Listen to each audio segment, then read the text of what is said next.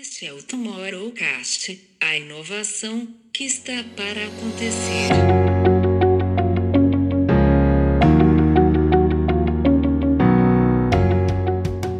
precisa é fazer alguma coisa. Então, nós lançamos o Women in Tech com o objetivo de fazermos alguma coisa para mexer no ponteiro da entrada das mulheres na tecnologia. Então, foi um dos programas que nós escolhemos. Bem onde a empresa quer chegar para fazer uma implementação correta e não simplesmente sair adotando todas as novas tecnologias. Né? Que a transformação digital ela é também uma transformação cultural.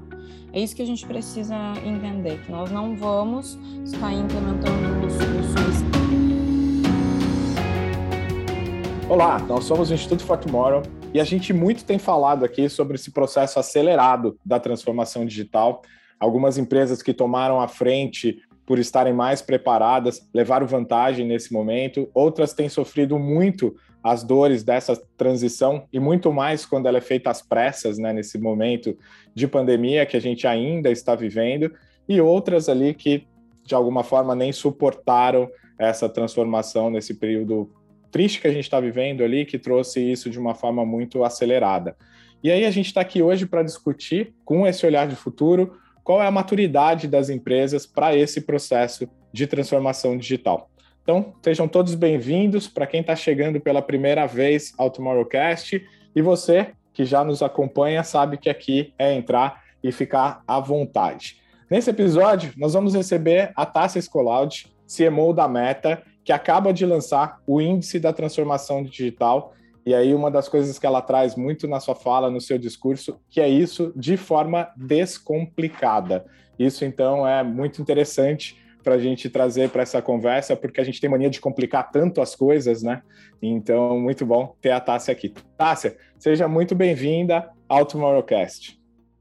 Obrigada, time do Tomorrowcast. Obrigada, obrigada, Camilo. Obrigada, João. Uma honra estar aqui hoje, falando um pouquinho do, do hoje e do amanhã, né? Acho a proposta de vocês super interessante e tenho certeza que a gente pode ter um papo muito legal sobre um, parece um monstro, né? A gente diz é de comer ou é de passar no cabelo, transformação digital, gente. São tão, tantos nomes uh, difíceis e diferentes e que mudam a cada dia. A gente vive esse processo de evolução uh, e revolução tecnológica nos últimos anos, não é novidade para ninguém, mas então como, né, no final das contas, isso pode ser implementado e como isso pode impactar o nosso dia a dia, a nossa empresa, o que, que a gente pode pode fazer. Então é, uma, é um prazerzaço assim, estar aqui com vocês para a gente discutir um pouco isso e ajudar as pessoas a entenderem que pode ser para todo mundo sim e que não é, pode ser bem complicado, mas não exatamente é tão complicado assim. Vamos, vamos descomplicar juntos a transformação digital. Que ótimo, que ótimo. Bom, acho que quando a gente fala de tecnologia, de transformação, de digital, de tudo isso, parece tudo que a gente está saindo dessa base humana que a gente tem mas a gente sabe que muito tem a ver é justamente com isso, né? Então, antes da gente falar de transformação digital, é, e aí eu conheço um pouco da, da sua história, Tassi, acho que ela passa muito por isso, da sua transformação, muito além da transformação digital, e hoje você está à frente da, da Meta, liderando essa missão de descomplicar a transformação digital, mas você passou por uma transformação, é, pessoal, profissional. Então, antes da gente falar aqui do, da nossa pauta, vamos falar um pouquinho da Tássia, conta um pouquinho para gente. Vamos lá, gente. Eu sou nascida no, no interior do Rio Grande do Sul. É para começar da infância, assim, do teatro, ou a gente pode avançar um pouquinho na carreira? Um pouquinho na carreira, né, Camilo? Não, tô brincando, gente. Vamos direto para a parte da, da carreira.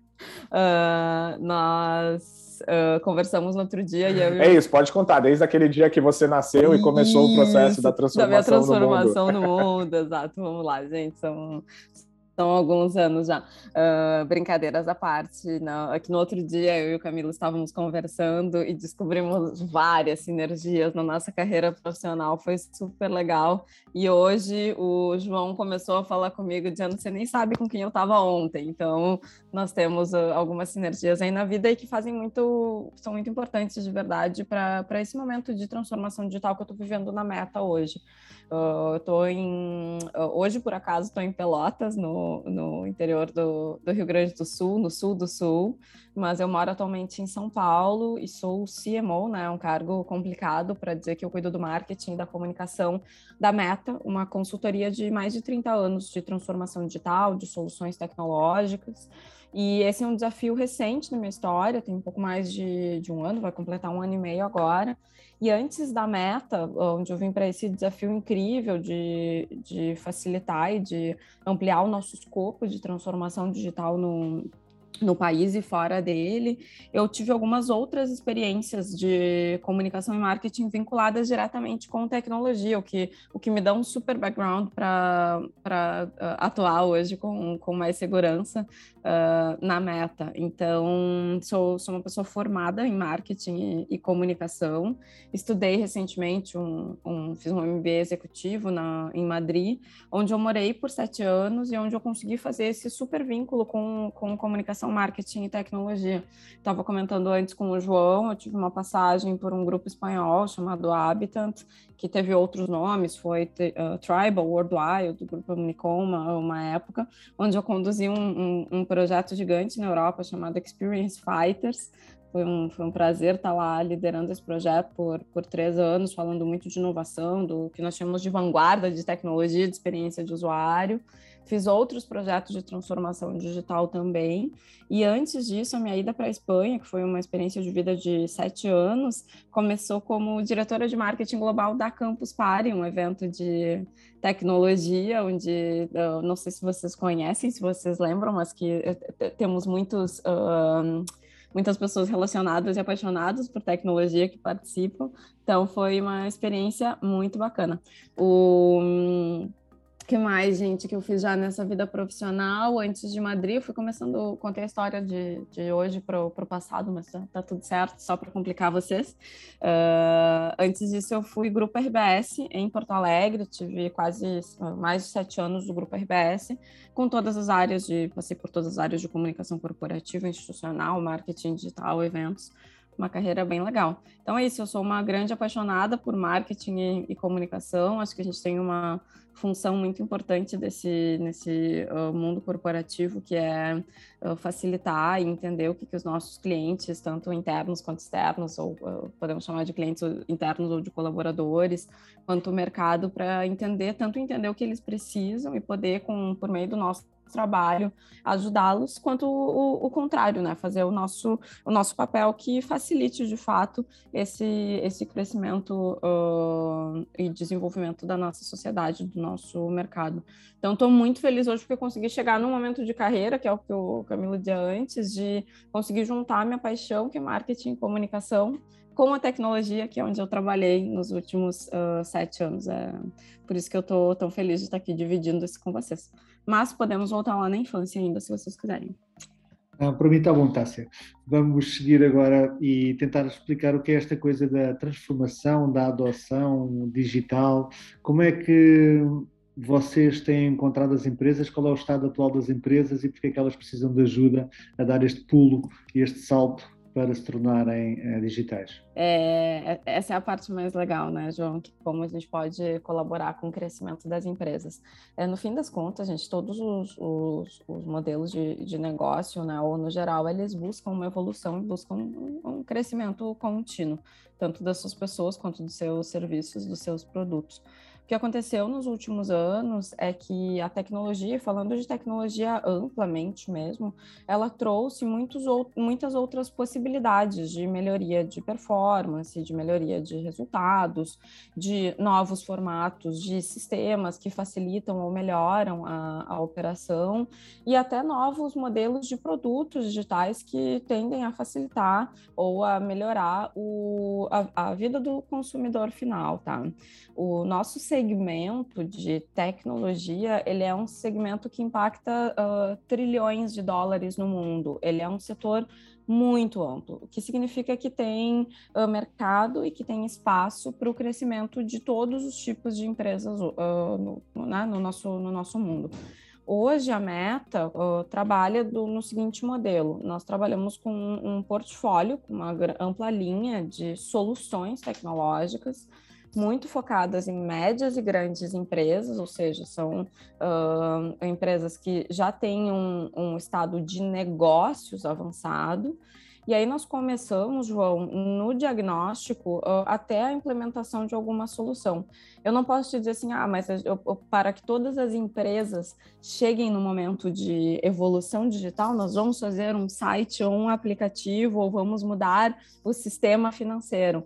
Não é isso, é justamente o que importa para a gente é entender qual é o negócio fim do cliente, o que, que ele precisa para seguir avançando e como, por meio dessas soluções tecnológicas, que são muitas, a gente está falando desde coisas muito avançadas, como internet das coisas, como machine learning, uh, inteligência de dados, cyber security, uh, o próprio user experience, customer experience, todas essas palavras complicadas, até processos mais básicos e rotineiros que podem ser automatizados e que podem ser otimizados por meio de soluções tecnológicas. Então, o nosso trabalho hoje como companhia é entender qual é o, o momento dessa, dessa empresa que você me perguntava, em que momento as empresas estão. Nós estamos justamente começando a construir esse mapa de transformação digital no país, porque nós temos os dois extremos. Nós temos uh, nativos digitais, nós temos o caso do Nubank dessa, dessa semana, né, que vocês devem ter, ter acompanhado, passando por um sucesso tremendo. Nascido no, no, Brasil, nascido digital, então é uma realidade de muitas empresas. E as empresas que são nativas digitais, elas também estão sempre evoluindo, porque é um processo contínuo. Eu digo que não é que o nosso portfólio não é nem end-to-end, -end, eu digo que é end-to-endless, né, que não termina nunca, porque sempre temos novos ativos tecnológicos chegando.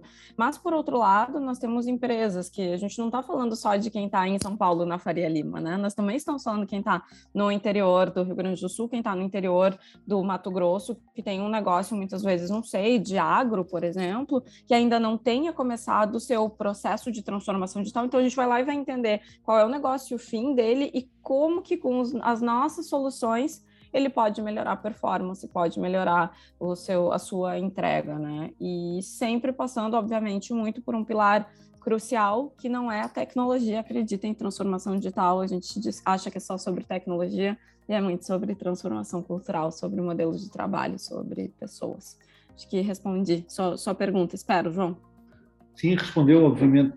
E, mas o mais curioso no meio disto tudo, é, e em algumas conversas, e até já em outros podcasts que tivemos aqui o, a honra de, de liderar, uh, falámos muito até de como uh, a tecnologia e o marketing se misturavam e até como, de alguma forma, os técnicos de informática é que iriam liderar as empresas.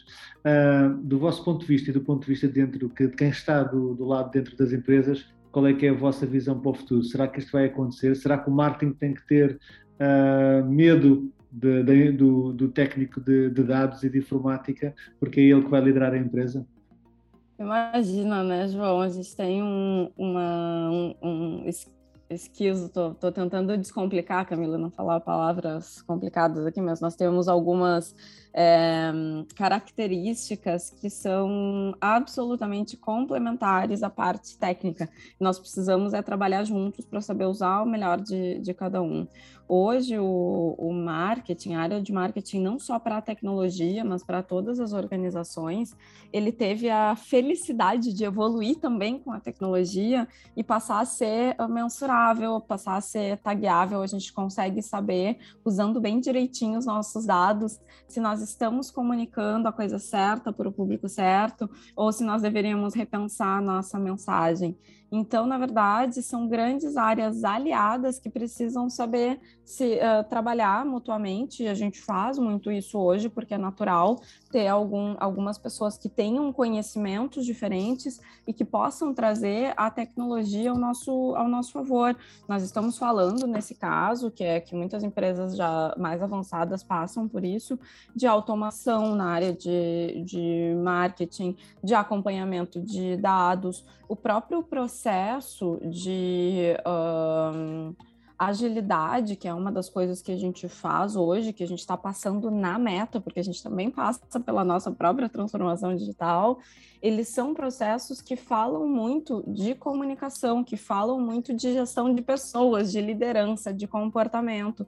Então, no fundo, são, são complementares e são super interligados e precisam saber trabalhar juntos. Acho que tem uma evolução da área de marketing que, para a gente que trabalha nisso há, há muitos anos, ela só tende a ser benéfica, porque nós deixamos de falar de coisas aleatórias e muitas vezes de do que a gente pode chamar de achismos ou de uh, conhecimento empírico sobre o mercado e passamos a ter uma riqueza de dados que só pode ajudar tanto a empresa quanto o consumidor, porque em teoria a gente está levando a mensagem mais correta a quem realmente se interessa por ela, né?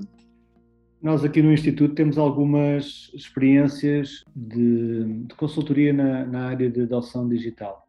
Uh, e, e, um dos, e falando pela minha experiência, um dos primeiros insights que nós temos é que normalmente as, as, as empresas compram, ou, e são, algumas são forçadas até a adotar ferramentas tecnológicas uh, que são usadas por outros escritórios e, e, normalmente acreditam que isso é suficiente para motivar a adoção digital. Uh, depois vimos a verificar que, quando, quando fazemos uma radiografia e a, e a forma como os, os, diferentes colaboradores das empresas utilizam as ferramentas, cada um uh, acaba por ter uma experiência de usuário completamente diferente e, por vezes, até dar à, à mesma ferramenta uh, funcionalidades diferentes. Uh, e, portanto, chegamos à conclusão que não vale a pena as empresas estarem a comprar ferramentas se uh, o processo de adoção digital não é um processo, como estava agora exatamente a referir, um processo conduzido uh, e haver uma iniciativa de, geral de, de, de, todos os colaboradores e da própria empresa para, no fundo, realizar que, que ferramentas realmente precisam para o dia a dia e, e, de que forma é que elas vão entrar uh, de uma forma não intrusiva e não agressiva, uh, porque senão a empresa para uh, só para entender como é que funciona aquela ferramenta. É o que, é o que muitas vezes acontece. Um, Tássia, como é que se resolve este problema? Como é que as empresas, como é que as empresas podem realmente dar o primeiro passo e, e seguir em frente? O primeiro passo já é o nosso excelente comentário, né? Nós somos muito, na própria área de, de marketing, nós somos muito, e o Brasil tem muito essa característica de adoção digital rápida.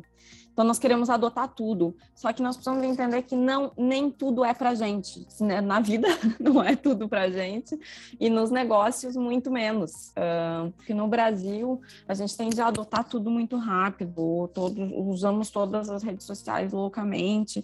E nós precisamos entender que assim como na vida nem tudo é para gente, nos negócios e na transformação digital muito menos. Não não é cabível que todos os sistemas ou novidades sejam implementados para o nosso negócio. E muitas vezes a gente cai na urgência, na, na ansiedade de avançarmos digitalmente por meio da compra, João, de algum uh, software de ERP, de alguma ferramenta de marketing digital, sem antes fazermos uma coisa muito básica, que é o que eu vou te responder, que é como que a gente resolve isso.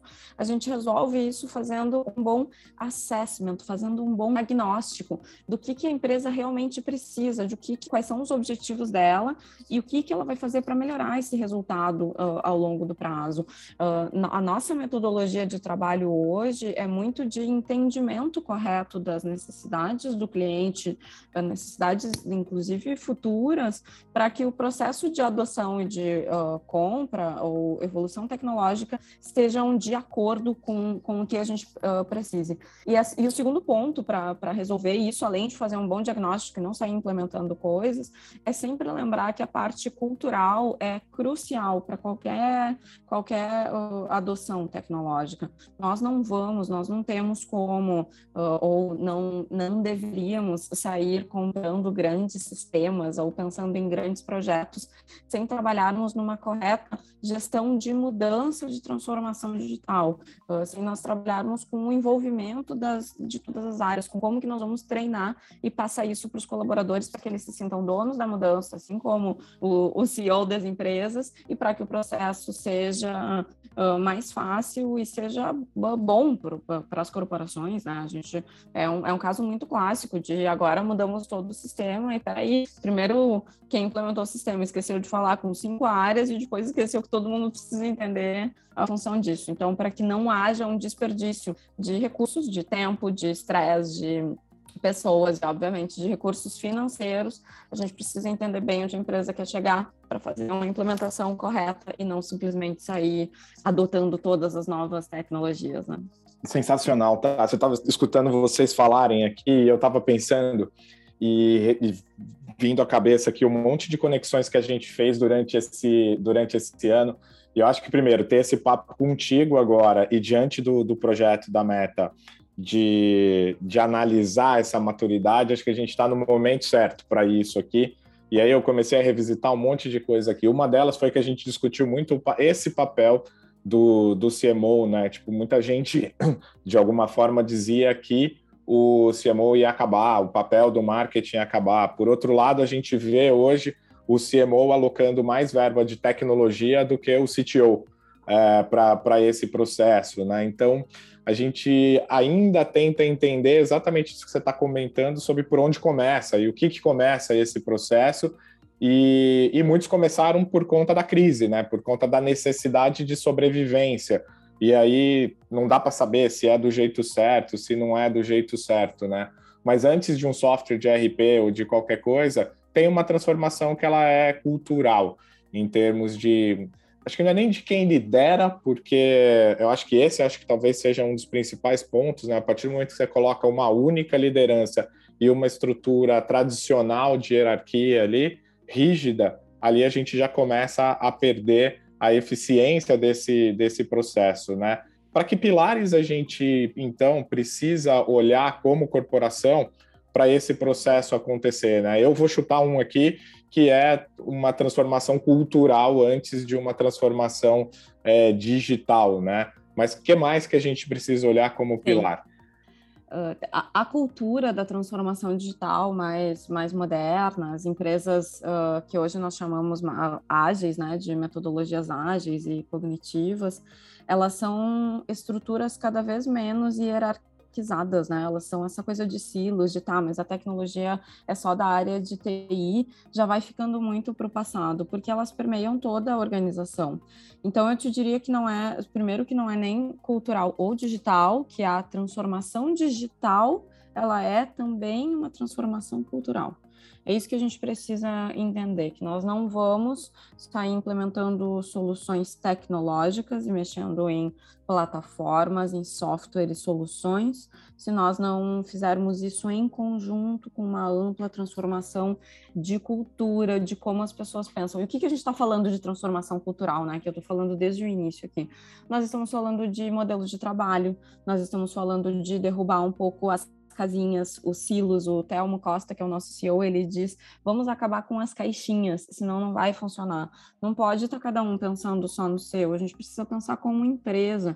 E quando a gente pensa só em empresa, não, não, eu não vou te dizer assim, não, mas precisa começar pelo RH, mas precisa começar pelo uh, de finanças, pelo CFO, pelo TI, por marketing. Não, começa pela empresa.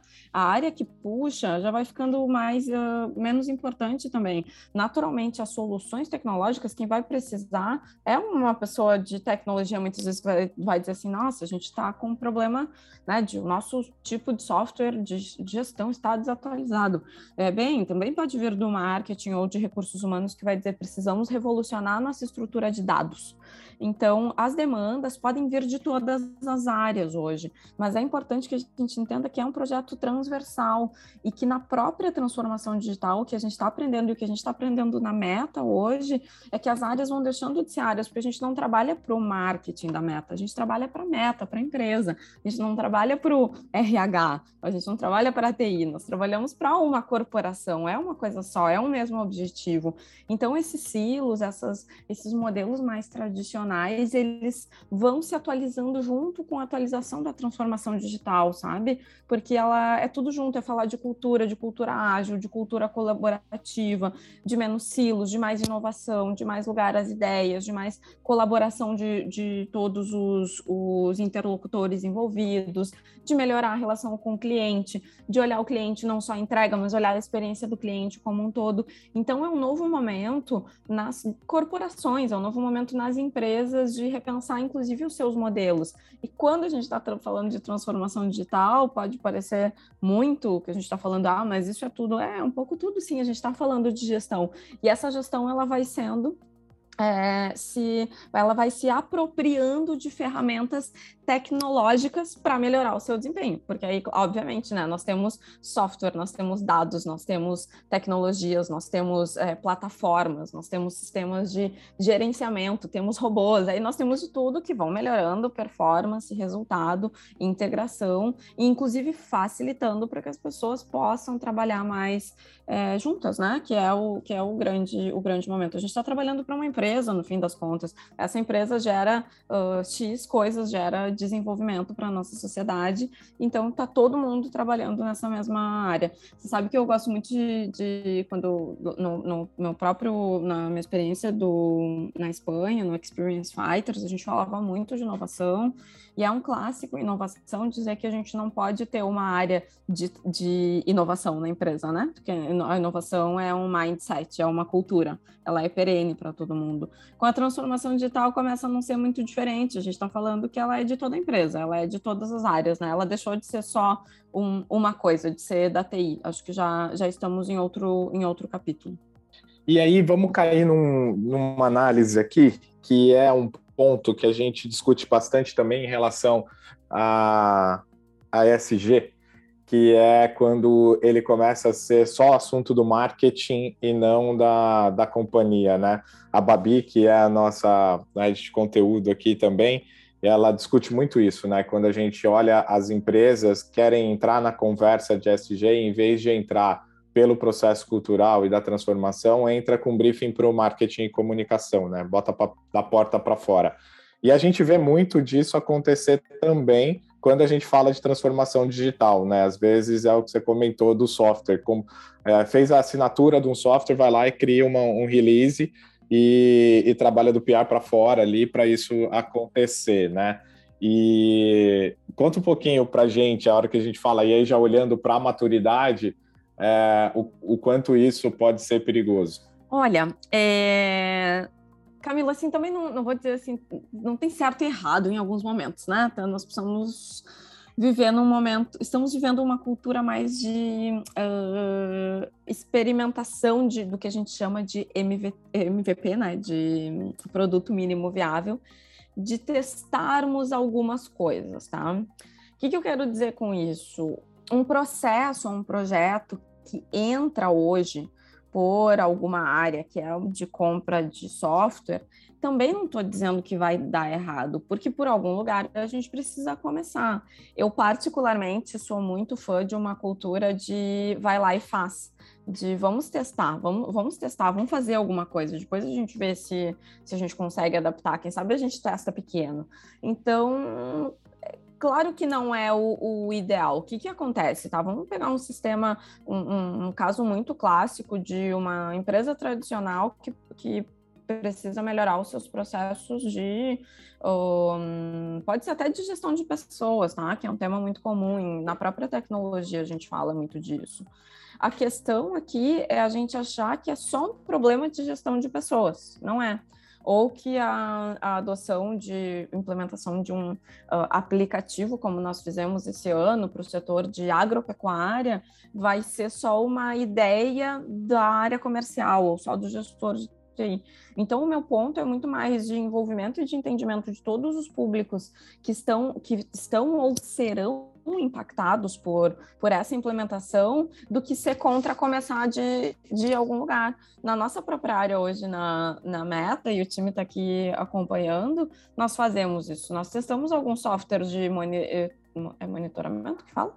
De monitorar, enfim, as, as redes sociais. Nós assinamos um Social Bakers para nos compararmos com os concorrentes. Nós testamos coisas no, no LinkedIn. Muitas vezes a gente testa, se dá bom, como eu digo, nós vamos implementar para outras áreas e para toda a empresa. Então, o contrário também é verdadeiro. Eu acho que a gente só não pode esquecer, o nosso mindset é, é muito mais de, de pensar uh, horizontalmente e não nas, nas nossas caixinhas, sabe? Não chega a ser um super risco. E também não vamos uh, tirar as autonomias das áreas. Muitas vezes as áreas sabem o que, que é melhor, o que, que é melhor para elas, né? Nossa área de a própria área de tecnologia da Meta hoje sei lá o que eles estão fazendo. Eles estão, uh, uh, na verdade, até sei, porque a gente tem um comitê e a gente acompanha, mas se eles precisam mudar um sistema de antivírus ou mudar o nosso servidor de cloud, eu espero que eles saibam, porque eles são os especialistas. Então, é uma combinação das especialidades com para onde a empresa vai e alinhamento de tudo.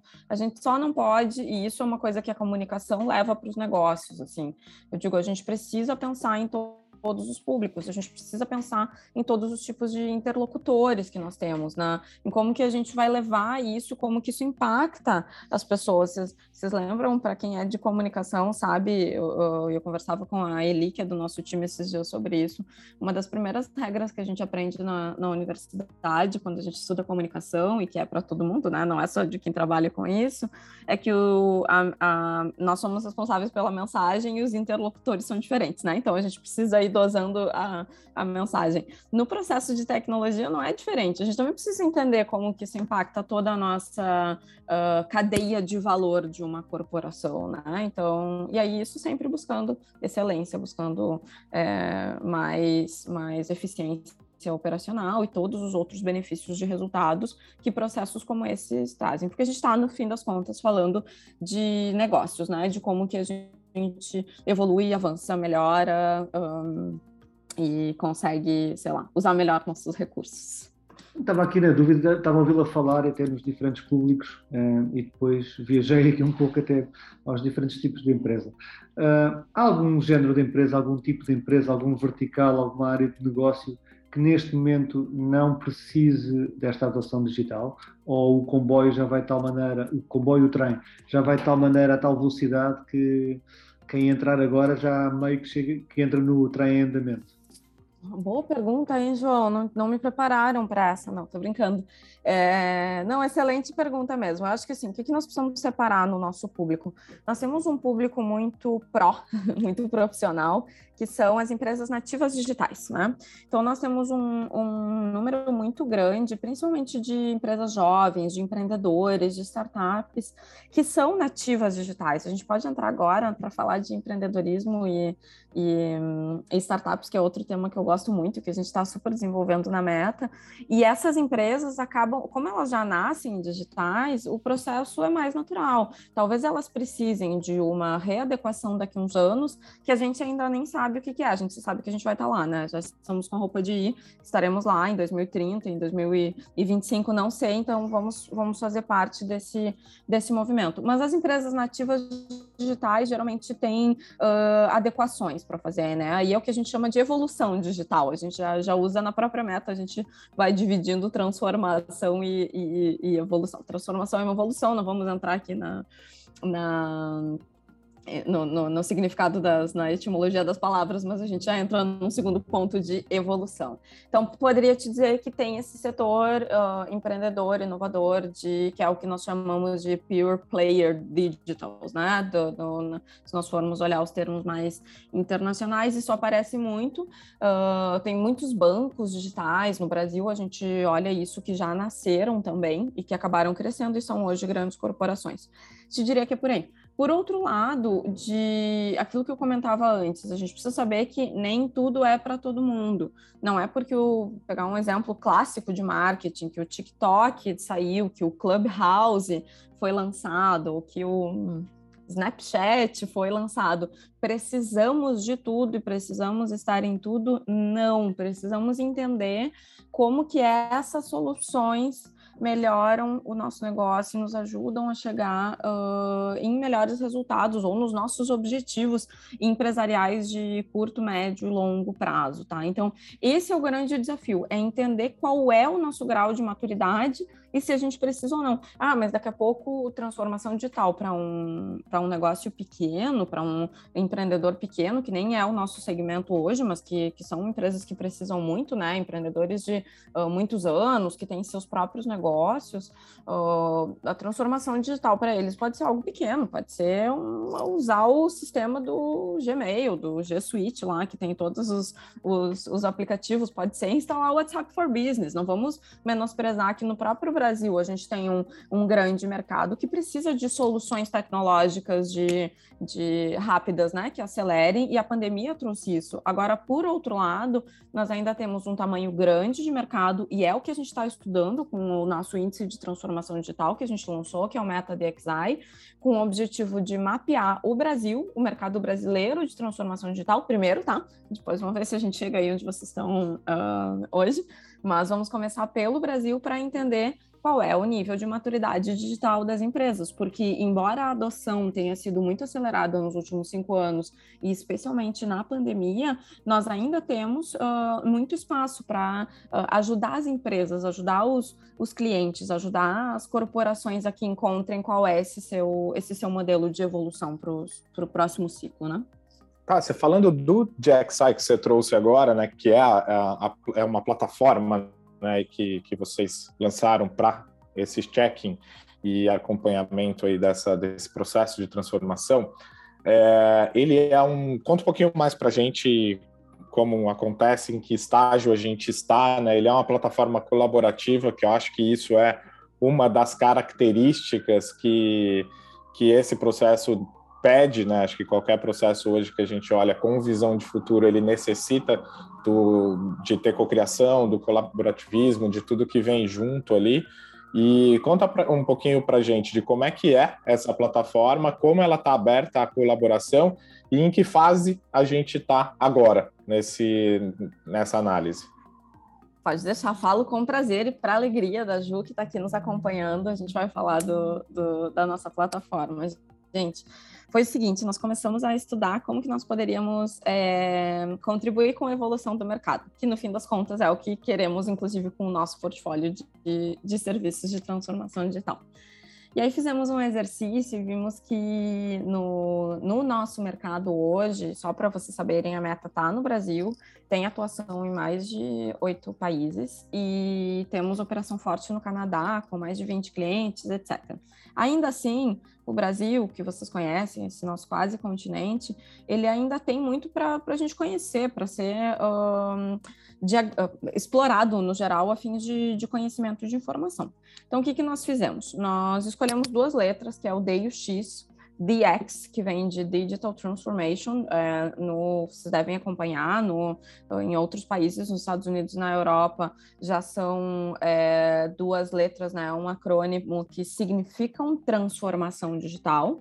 Então, nós começamos a pensar assim, tá, gente, qual é a, como é que a gente vai começar a descomplicar a transformação digital com todas as, essas palavras uh, só em inglês para o nosso mercado. Então, trouxemos o DX, que eu digo, pode ser DXI ou pode ser DX também, tá tudo certo. E trouxemos, aí trouxemos em maiúscula, né? Porque eu disse, não, de transformação digital a gente entende, então pode ser minúsculo. E aí trouxemos um I, gente, que é um I pequenininho, que é de index, de índice. Uh, ah, para nós construirmos, e ele é pequenininho porque a gente está construindo em colaboração com o mercado, uh, o mapa de transformação digital no Brasil. Por quê? Porque a gente entende que quanto mais nós soubermos em que momento as empresas estão, mais a gente consegue contribuir e ajudar. Além do que a gente consegue fornecer informação tanto para a empresa quanto para o nosso mercado em geral, né? Então também estamos contribuindo com, com o crescimento e desenvolvimento do mercado. Bom, decidimos então lançar o índice de transformação digital da Meta, que é o Meta DXI ou DXI, como vocês queiram chamar, e ele foi uh, planejado para acontecer em três fases. Nós estamos na fase 1, que é uma pesquisa exploratória para que as empresas possam uh, entender em que nível de maturidade digital elas estão, passando por vários aspectos, pelo aspecto tecnológico, mas também pelo aspecto estratégico de negócios, de pessoas e de cultura, porque tudo é transformação digital. Então, nós estamos neste momento coletando dados no mercado, uma pesquisa exploratória. Quem quiser acessar, no momento está em meta.com.br/barra DXI, bem fácil de, de acessar, é uma pesquisa rápida que já dá um resultado. Estamos nos preparando pra, agora para as fases 2 e 3. Na fase 2, nós vamos lançar um resumo, um informativo de todos esses, esses dados que nós coletamos na primeira, uh, na primeira fase de, de pesquisa, que é uma pesquisa mais simples, mais exploratória. E com isso, nós estamos construindo a nossa fase 3, que é o nosso índice mesmo, que vai ser lançado no ano que vem, que é esse, essa plataforma de construção do mapa de transformação digital no Brasil. Então, nós estamos numa fase de preparação do índice, já coletando dados do mercado, obviamente, não preciso dizer para vocês, dados totalmente sigilosos, não vamos expor ninguém que participar, sempre de acordo com as, as leis de, de proteção de dados, e estamos construindo já com o nosso time e teremos apoio de algum instituto de pesquisa para que o mapa da transformação digital seja construído ao longo de 2022. E com isso a gente espera poder tanto contribuir com a evolução do, do setor, quanto da informação do mercado, né? Ajudar as empresas a dizerem, não, tá bom, isso é para mim, isso não é para mim, me preocupo com isso, estou, estou atrasado nesse, nesse processo. Tem, tem sido uma experiência muito rica. Já temos um, um número significativo de empresas que participaram, de grandes empresas que participaram, que já estão nos contando em que momento que elas acreditam que, que elas estejam né, segundo, segundo fase. Temos muitas empresas já bastante avançadas, pelo que a gente conseguiu uh, avaliar até agora, mas isso eu conto mais em detalhes para vocês no futuro, quando nós tivermos informações fechadas da primeira fase do nosso DXI. Excelente, Tássia. É excelente um, perceber também o nível de maturidade em que já temos capacidade analítica através desses estudos que vocês estão a fazer. Agora, saltando aqui para uma área também bastante interessante, em que, aproveitando que estamos a falar com uma mulher, e que uma mulher que esteve muito envolvida também no Women in Tech, e este ano, aqui na Web Summit, que acabou há pouco tempo, uh, tivemos uh, pela primeira vez uh, uma audiência maioritariamente feminina. Conte-nos um pouco como é que esta revolução de diversidade está a acontecer, o que é que você sendo a única mulher no board, acredito eu, qual é que é a sua perspectiva, eh, qual é que é a velocidade, o que é que podemos fazer mais para eh, este mercado tecnológico ter uma aptidão mais, mais feminina? Claro, Ai, com prazer, Bom, Gosto muito desse tema, sou uma entusiasta da, da, de temas de mulheres na tecnologia, de diversidade no geral. E deixa eu contar um pouco para vocês. Vocês sabe que o, alguns tive algumas pessoas próximas que foram para o Web Summit e me contaram que o palco do Web Summit foi pela primeira vez 50-50, né, de homens e, e mulheres. Eu contei para isso, gente, me sinto pioneira no Experience Fighters na Espanha. A gente fez isso nos três anos que eu estive lá. Disse, gente, esse palco vai ser 50-50, nós conseguimos, obviamente, sem mexer na, no objetivo no evento, sem colocar pessoas porque sim, sem perder qualidade, com mulheres incríveis, porque é um. Eu, eu gosto muito de, de falar sobre isso, porque tem uma parte que é nossa, né? Que é de dar exemplo e de fazer com que as coisas aconteçam, elas não vão mudar sozinhas, né? Nem a transformação digital vai acontecer sozinha se a gente não fizer nada, e nem, nem questões de, de equidade e igualdade vão ser resolvidas se nós. Um, se nós não mexermos alguns pauzinhos. É, bom, o que, que nós estamos fazendo para o setor hoje, tá? O mercado de tecnologia, ele ainda é majoritariamente masculino. Os dados do Brasil, que é o que eu tenho acompanhado mais, no geral, no dados do IBGE do ano passado, são de 19% de mulheres no mercado de empregadas no mercado de tecnologia. Eu tive a, a honra de ser a primeira mulher no board, no comitê executivo da Meta no ano passado. Uh, hoje nós somos quatro, então posso dizer que estamos tivemos um crescimento rápido feminino no nosso comitê, com mulheres incríveis, profissionais que vieram de grandes empresas e que estão hoje à frente da nossa própria transformação digital. Nós temos uma mulher incrível chamada Simone Letieri, que está liderando toda essa parte de plataforma. Temos a Ana Carla Martins Neto, que veio da.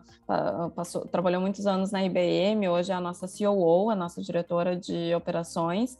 E recentemente incorporada a Viviane Furquim, que é a nossa diretora de pessoas. Então, esse time está uh, ficando muito bonito, uh, João. Estamos com um time forte de mulheres no, no board. E, bom, eu fico super feliz, né, gente? Porque antes eu estava sozinha lá, fiquei um tempo sozinha, mas deu tudo certo, sobrevivi. Uh, o comitê é ótimo. E, além disso, nós estamos já na meta com 46% da nossa liderança é feminina hoje. Então, é um, um, índice muito bom. Eu sei que a gente tem essa, essa, não vou chamar de sorte, mas essa felicidade de contarmos com um board uh, altamente uh, uh, igualitário no sentido de, de gênero, né? E, e, obviamente, também nas nossas posições de liderança. Só que aí, quando a gente desce para o nível mais técnico de desenvolvimento, que é o nosso core, né? Estamos falando de desenvolvedores, de agilistas, de programadores, nós temos números que são muito melhores que o mercado, nós estamos desculpa agora, mas são 23 ou 26%, ou seja, é melhor que os dados do, do IBGE, mas nós ainda temos um gap. E esse é um gap que se reflete no mercado hoje.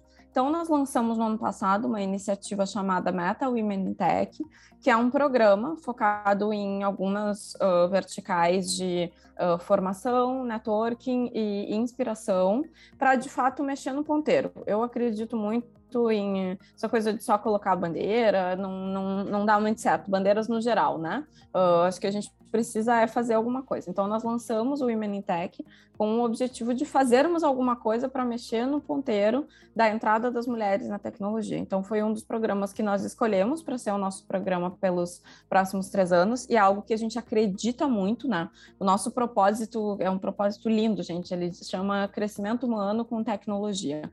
E por meio do Women in Tech, justamente o que a gente pode fazer. A gente pode ajudar as pessoas a crescerem uh, por meio da, da tecnologia. Então, o que, que nós temos, agora já falando em 22, né, que 21 está terminando, é esse projeto que contém palestras, atividades de networking, uh, tanto com um nível mais de C-suite, quanto de né, nível de diretoras de networking, quanto apoiando diretamente a formação de mulheres. Assim, o que, que a gente faz para que mais mulheres uh, trabalhem na, na tecnologia, a gente investe em formação, né? Nós precisamos mexer na base. Não, claro que nós estamos falando de cultura nas organizações, sim. Estamos falando de mulheres que possam atuar no board das organizações, maravilhoso. Mas nós também precisamos saber que os talentos são escassos, os talentos já estão formados, né? A gente já está contratando as pessoas.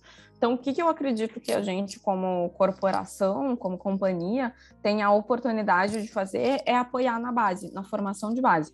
Hoje nós temos um programa de formação de base, chama Meta League. Sim, gente, nós temos vários programas com vários nomes.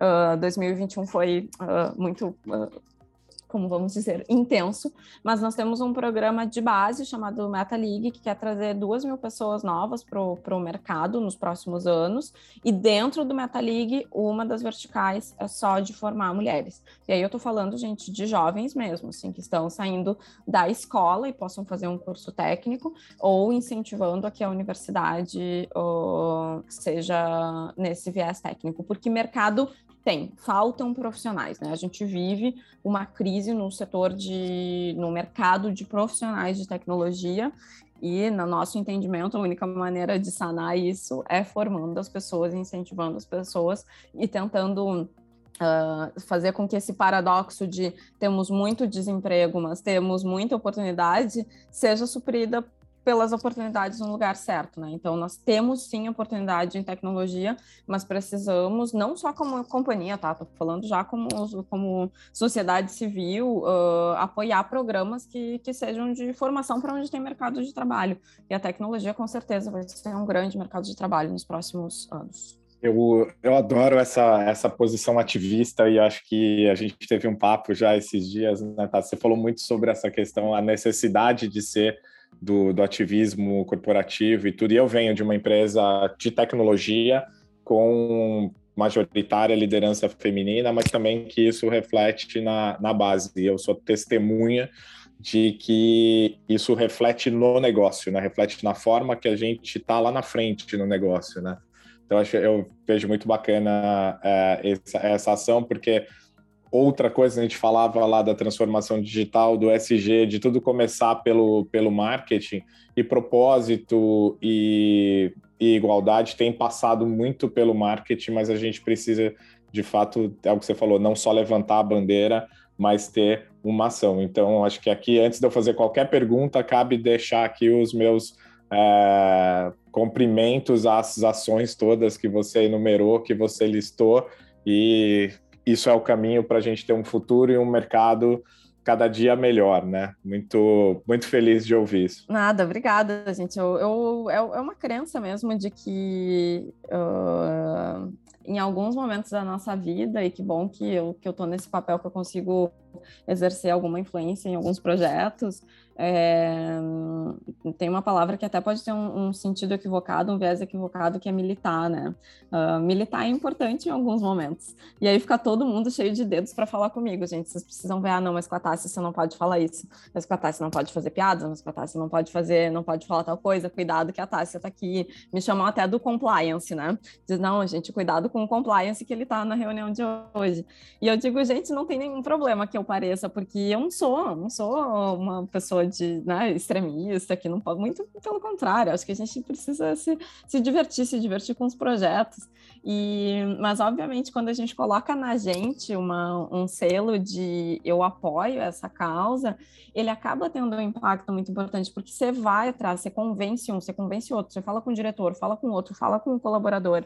E aí, eu não me importo de ser mais ou menos reconhecida, ah, mas a, a Tássia é mais da diversidade, ou a Tássia é mais feminista. A gente, é, ninguém sabe no fundo como a gente é, mas é muito importante que essas causas sejam trabalhadas por alguém, porque se ninguém fizer, não vai acontecer, né? As coisas, infelizmente, não acontecem por osmose. Eu digo de novo, né? A transformação digital não vai acontecer sozinha, os softwares não vão se instalar. Uh, o restante também não vai. Então, eu acredito muito em colocar a mão na massa e fazer o nosso, o nosso pedacinho. Ah, mas o que, que vai mudar? Qual você acha que é a grande né, a grande bola de prata de para nós mudarmos isso não tem gente. Aí fazendo muda aqui muda um dia com um colega fala com alguém. Alguém fez um colocou um sticker num grupo que você não está de acordo que é preconceituoso que fala ou de mulheres ou de qualquer outra minoria e você não ficou confortável fala com a pessoa você está esperando o quê? Que alguém vá sabe, as coisas não mudam sozinhas. Então, essa, esse, a gente pode chamar de ativismo, de, de militância. Eu acho que o importante é fazer alguma coisa, né? Esses dias eu perguntei para um grupo, eu disse, o que, que vocês fariam? E aí as pessoas me perguntaram, mas Tássia, qual é a orientação corporativa? Eu respondi, gente, a orientação corporativa é fazer alguma coisa, não cruzar os braços se você acha que não está correto ou que possa ser melhor. Isso vale para tudo, né, Camilo e João? Vale para um projeto que você tá, vale para um, uh, um erro de português que você viu num post, assim, ai, mas eu não sabia que eu podia opinar. Cara, vai lá e faz, sabe? A gente é muito de terceirizar e achar que as coisas vão se resolver sozinhas. Eu já sou mais do time que hum, é, mete a mão na massa, eventualmente se expõe um pouco mais por isso, mas está tudo bem. Acho que a gente tem um momento no mercado, na sociedade, que alguns de nós e que temos mais aptidão para isso podemos uh, ajudar a fazer a diferença e mexer no ponteiro, gente. Que fazer por fazer é a mesma coisa que implementar um software ou que começar a usar o o TikTok ou alguma, alguma rede social por usar. Não tem sentido, né? Vamos, se é para fazer, vamos, vamos fazer direitinho, bem feito e, e mexer no ponteiro somos super ativistas aqui, militamos a favor aqui de futuros melhores e, e isso é necessário. Essa conversa a gente passa sempre é, por aqui. É, a gente tem aqui o hoje estou eu e o João aqui, mas a gente sempre busca essa essa equidade aqui, mas muito mais do que isso, trazer a posição que a, que a gente sempre teve de privilégio para que vocês mulheres tenham esse lugar e a gente ainda está nessa fase, né? A gente sonha com uma hora que a gente não precise mais dar espaço, que esse espaço já esteja ali consolidado, conquistado, mas por enquanto é, é necessário sim militar, é necessário sim ser ativista.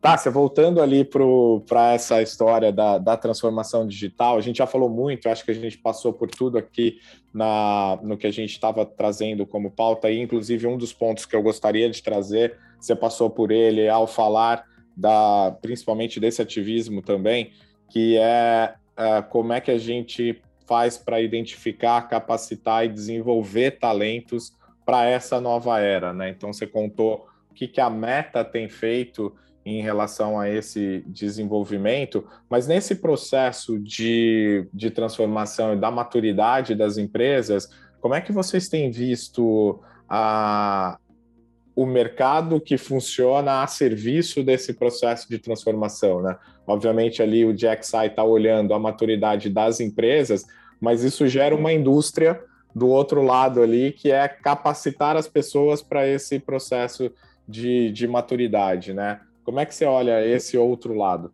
É, esse outro lado, ele é, é um mercado de... Vamos falar de mercado de profissionais mesmo, né, Camilo? Que, porque quem quem implementa tudo isso, no fim das contas, são pessoas, né? Estamos falando, uh, obviamente, de muitos recursos, uh, muitas, e, e, até puxando um pouco para o outro lado mais empreendedor, nós temos um. Hoje nós trabalhamos muito com o ecossistema, então não significa que a solução do problema da sua maturidade digital, da sua empresa, vai ser solucionado só por uma pessoa, né, que saiba desenvolver um código ela, a solução pode vir do ecossistema, pode vir do ecossistema de inovação, do ecossistema uh, empreendedor, com por meio de startups, de outros modelos de negócio que auxiliem nessa, nessa transformação. Isso é um braço hoje, tá? E é um braço que cresce muito. Nós estamos vivendo isso por meio da Meta Ventures, que, que trabalha justamente com esse fim de entender o ecossistema e trazer o melhor do ecossistema, do que a gente chama de software as a service. Gente, sopa de letrinhas que eu estou deixando para vocês. No final vai subir aquele, sabe, os créditos do final do filme vão subir com um glossário e olha que eu estou tentando falar menos possível dessas palavras complicadas. Mas então tem uma parte que, assim, o ecossistema de tecnologia crescendo muito e trazendo muitas soluções por meio de, de uh, inovação, empreendedorismo, companhias grandes e pequenas que acabam fazendo essa fusão com o negócio, tá? Por outro lado, nós temos um mercado que é o um mercado de profissionais, de, de tecnologia, uh, que eu entendo que era isso que você se referia, né, Camilo? Só, só checando se a minha compreensão foi correta da, da pergunta. E aqui nós temos um gap, um gap de profissionais mesmo. O, tem alguns estudos do Gartner que falam de uh, uh, algumas, alguns milhares de profissionais faltando para os próximos anos, tá? Não tem como resolver isso sem informação. Qual é a parte boa de toda essa história? É que eu não sou especialista, não quero falar nenhuma besteira, mas o mercado de educação, ele evoluiu muito nos últimos tempos também. Então, nós temos o privilégio e a facilidade de que uh, profissionais de tecnologia não necessariamente são profissionais uh, formados há oito anos e que fizeram ciência da computação na universidade. Nós temos outros modelos de formação mais rápidos, com uh, bootcamps, com cursos online, com cursos de meses, com cursos de semanas. E a gente vê um movimento tanto de jovens profissionais entrando para suprir esse gap, como profissionais de outras áreas que já não estão mais uh, no seu grande momento profissional, que querem trocar de carreira, que já tem muitos skills, que já tem muitas capacidades de comunicação, de gestão, de vendas, de liderança, se reciclarem. Então, nós estamos vivendo um, um momento em que tem muita oportunidade e que o mercado de, de educação para tecnologia ele está se reinventando também com cursos de formação mais rápidos. A gente pode até passar uma lista depois para vocês, se vocês quiserem disponibilizar para para o público de alguns cursos recomendados. A gente trabalha com uma plataforma, por exemplo, a Lura, que ela é sensacional, uh, pra, que fala de uh, agilidade de que fala de gestão da mudança, de inovação. Então, tem outros caminhos para nós formarmos profissionais uh, que entendam de tecnologia hoje e não necessariamente precisa ser um jovem formado ou um jovem com alguma experiência que já passou por uma por uma faculdade de quatro, cinco anos, né, de, de sei lá como chama, acho que era sistemas da computação, da ciência, da, da informação, todos esses nomes. Uh, acho que a gente vai passar agora por um momento de mercado de gap, de mudança, né, de ainda uh, buscamos muito profissionais na meta hoje, quem quiser trabalhar com a gente, sejam super bem-vindos, temos mais de 400 vagas em aberto, já somos uma empresa de mais de 2.500 pessoas e, e ao longo dessa jornada, acho que daqui a pouco a gente vai encontrar um equilíbrio de pessoas que estão vendo essa oportunidade, estão optando por se formar uh, nisso, programas como o nosso próprio Meta League, que formam os, os jovens de, de base para que entrem no, no mercado, obviamente, para trabalharem com a Meta, e outras iniciativas de profissionais se reciclando, né? É, dizem que programar é, é, uma disciplina do futuro, né? Que todos nós deveríamos fazer pelo menos algum cursinho de, de programação. Então, dá para procurar aí na internet fazer um, um, cursinho de programar em Python, que é bom, muda o cérebro, dá uma, uma bugada, depois ele, ele entende um pouco melhor. É, eu, quando eu fui procurar escola para minha filha, uma das coisas que eu olhei, que eu coloquei, era exatamente o qual, o que, que ela ia ter em termos de formação para para codar, para poder entender esse movimento que a gente está vivendo, que não é só para você ser um profissional, é que coisas da vida que a gente vai precisar fazer passam por isso, como outras coisas passavam na minha geração ali. Piada, gente, mas a gente super pode trocar as aulas de, de mitocôndrias pela, pela aula de, de code, né? Que eu acho bem mais mais importante, mas gente fica a minha sugestão para o currículo escolar, cada um não, não é minha área. A gente podia trocar por cidadania e por ética, moral, cidadania e programação. A gente podia trocar algumas disciplinas antigas. Brincadeira, gente. Fica já aqui marcado um, um podcast, um Tomorrowcast sobre este tema, porque é um tema que nos apaixona, que é o tema da educação. Mas vou só dar uma prévia. Eu acho que o problema não está nas, nas disciplinas, nem está nos alunos. O problema está nos professores e a pandemia veio exatamente por isso a descoberto. Infelizmente, eles não têm a capacidade e as ferramentas, eles não se transformaram digitalmente o suficiente, nem adotaram uh, uh, o que era necessário para acompanhar a velocidade dos seus alunos. Mas pronto, isso fica, isso fica para 2022. Olha, não, João, então vou te dar uma ideia, tá? Que obviamente não é meu tema, vocês podem me xingar, porque eu posso falar coisas que eu não sei, mas eu concordo 100% com, com o que você trouxe. Acho que nós deveríamos pensar no, no índice da, da educação daqui a pouco. Porque imagina se a nossa maturidade digital das companhias está num nível. Não, não quero nem pensar no nível da, da educação. Só talvez a gente desafios, gente, desafios. Estamos na Revolução Industrial e depois, quando eles entram no primeiro dia de trabalho, é outro mundo. Exatamente. É, sem dúvida. Sem dúvida é a base, né? Tássia, a gente queria agradecer muito esse papo aqui, agradecer o teu trabalho à frente da Meta, ver é, esse projeto de, do DXI em, em acontecimento, né? Acho que a gente tem aí algumas fases pela, pela frente, pelo que você contou. A gente quer saber para onde a gente vai acompanhar isso. Então, por favor, mantenha aqui o Tomorrowcast e o Instituto for Tomorrow informados sobre esses passos e, obviamente, aquilo que a gente puder colaborar com essa evolução da indústria, essa evolução que nos dirige para um futuro melhor, para tudo que a gente busca aqui durante as nossas conversas. Muito inspirador te ouvir, ouvir tua trajetória, ouvir a tua liderança, a tua liderança como mulher. Então, muito obrigado por estar com a gente aqui no, no Tomorrowcast. E, e fica à vontade, se você tiver mais alguma coisa que a gente não passou aqui pela, pela conversa. Imagina, gente, eu, só, eu realmente só não passei pela infância e, e falei dos nomes dos meus coelhos, mas olha, foi uma conversa incrível.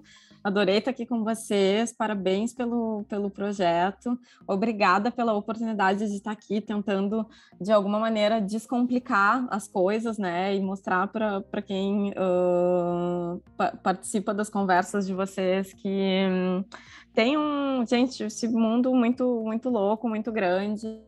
Sempre tem espaço para a gente trabalhar de uma maneira diferente, para a gente evoluir. Acho que hoje a gente falou de duas coisas. A gente acabou falando de evolução como pessoa, né, como ser humano, como cidadãos e cidadãs que somos, e falamos também da evolução das, das empresas. As coisas não, não estão dissociadas, né? A gente evolui junto, porque a gente acaba deixando lá as nossas pegadas num lugar ou no, ou no outro.